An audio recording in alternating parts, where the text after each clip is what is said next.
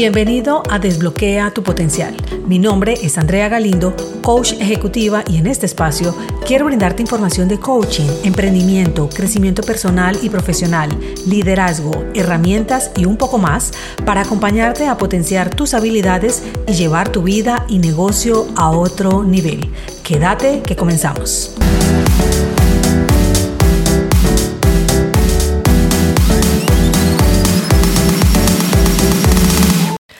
En este episodio quiero hablarte de un caso específico que me sucedió con un cliente y del que saqué tres aprendizajes que aplico constantemente que también te pueden servir a ti para establecer mejores relaciones con clientes, familiares, amigos, líderes, en fin, con cualquier persona.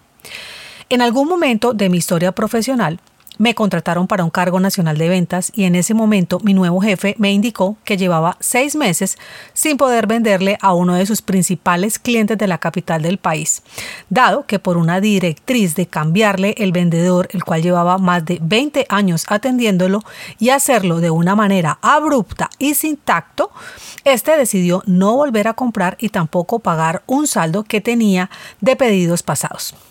Entonces me pidió que ese era mi primer reto, recuperar ese gran cliente. Dentro de las cuentas que había manejado en otras empresas, nunca había tenido ese cliente, así que no lo conocía. No sabía bien cómo abordarlo. Lo primero que hice fue llamar a colaboradores que habían trabajado conmigo en las otras empresas, que intuía podían estar atendiéndolo en el momento para poder que me dieran referencias y la verdad no conseguí las mejores.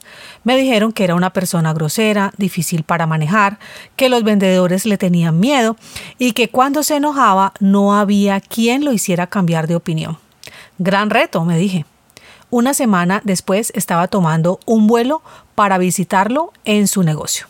Me fui acompañada de un vendedor que era el que habían asignado para esa cuenta, solo que él era el número 4 porque a ninguno había querido atender ni reconciliar relaciones comerciales con la empresa que me acababa de contratar. Estaba generando presión para que le devolvieran su antiguo vendedor que lo había atendido por las últimas dos décadas. No entendía cómo de un momento a otro la empresa había tomado una determinación de esas. Y aquí va el primer aprendizaje, y es la relevancia de tener una comunicación asertiva, con contexto, es decir, argumentar la decisión indicándole siempre los beneficios que se obtendrán. No es necesario dar explicaciones detalladas de fondo que toda compañía tiene derecho a realizar, aunque sí por respeto al cliente, al tiempo y su fidelidad de compra por tantos años, era más que merecido darle la importancia al caso. Cuando llegué por primera vez a ver este cliente, estaba atendiendo un proveedor.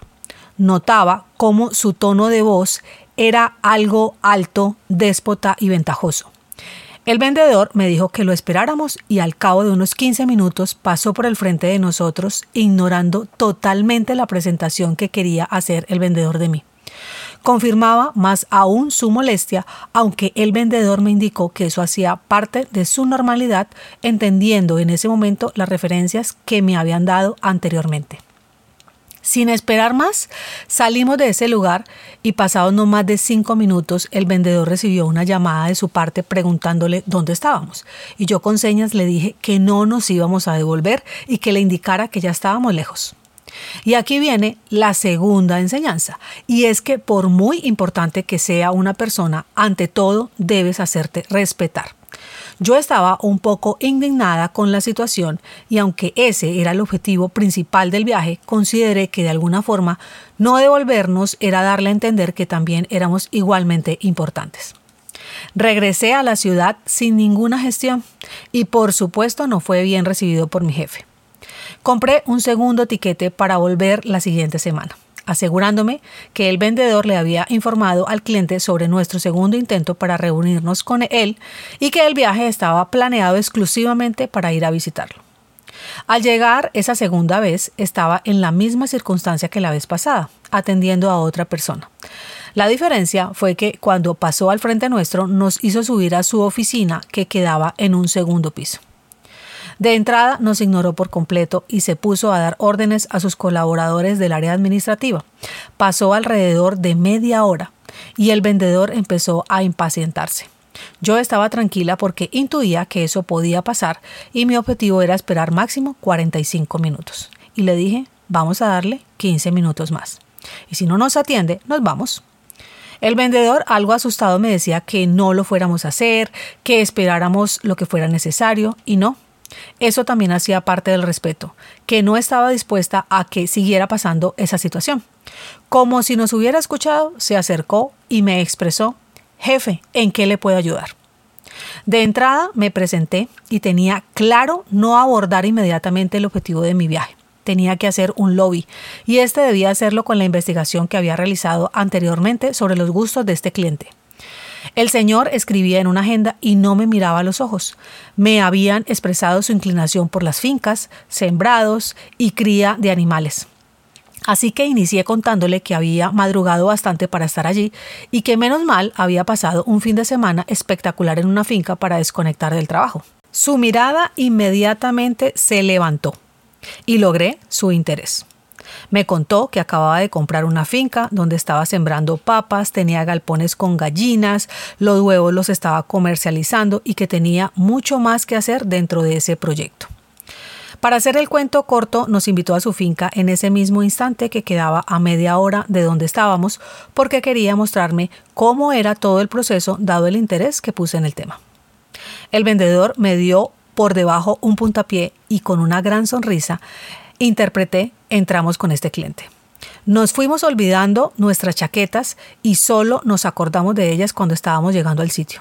Estábamos a una temperatura en la que no podía hablar, temblaba del frío. Él muy amablemente nos entregó ruanas y botas nuevas. Hasta allí no habíamos hablado absolutamente nada del objetivo primordial de nuestra visita. Nos invitó a conocer todos sus procesos y cuando regresamos nos tenían un suculento almuerzo. Al retornar a su oficina, sin haber dicho una sola palabra, sacó un cheque con el monto que adeudaba y me lo entregó. Fue en ese momento que le expliqué cuál era la dinámica para su atención en adelante y la relevancia de la compañía de recuperarlo como cliente. Inmediatamente nos generó el pedido, por ende, misión cumplida. Y aquí el tercer aprendizaje muestra un real interés en la persona y escucha. A veces solo quieren desahogarse y sentirse apreciados. He aprendido que para tener buenas relaciones es vital ser un buen oyente e interesarse sinceramente por la otra persona. Hace poco leí que esta técnica la realizaba frecuentemente el expresidente Teodoro Roosevelt. De hecho, hice un video al respecto y fue donde recordé que me funcionó en diferentes oportunidades y por eso quise compartirte esta historia. Roosevelt impactaba a todo aquel con el que tenía contacto y es porque le encantaba que cada vez que tenía un visitante el día anterior indagaba sobre lo que le interesaba a esa persona con el único objetivo de tener una atención especial y genuina en el que no solo hacía sentir importante a su invitado, sino que nutría su conocimiento. Déjame resumirte mis tres aprendizajes de este capítulo. Primero, Siempre maneja una comunicación asertiva en la cual te expresas de forma directa, segura, tranquila y honesta, al mismo tiempo que eres empático y respetuoso con la otra persona. 2. El valor del respeto, donde para ser respetado es necesario que tú también lo hagas. Y 3. Muestra un real interés por los demás, lo cual implica desprendernos de nuestro ego para poder escuchar, alentar y demostrar afecto. Espero que esta información puedas ponerla en práctica y que pueda ayudarte en tus relaciones profesionales y personales. Recuerda que todo lo que hablo en este podcast es acerca de mi experiencia, así que es mejor que todo lo compruebes por ti mismo.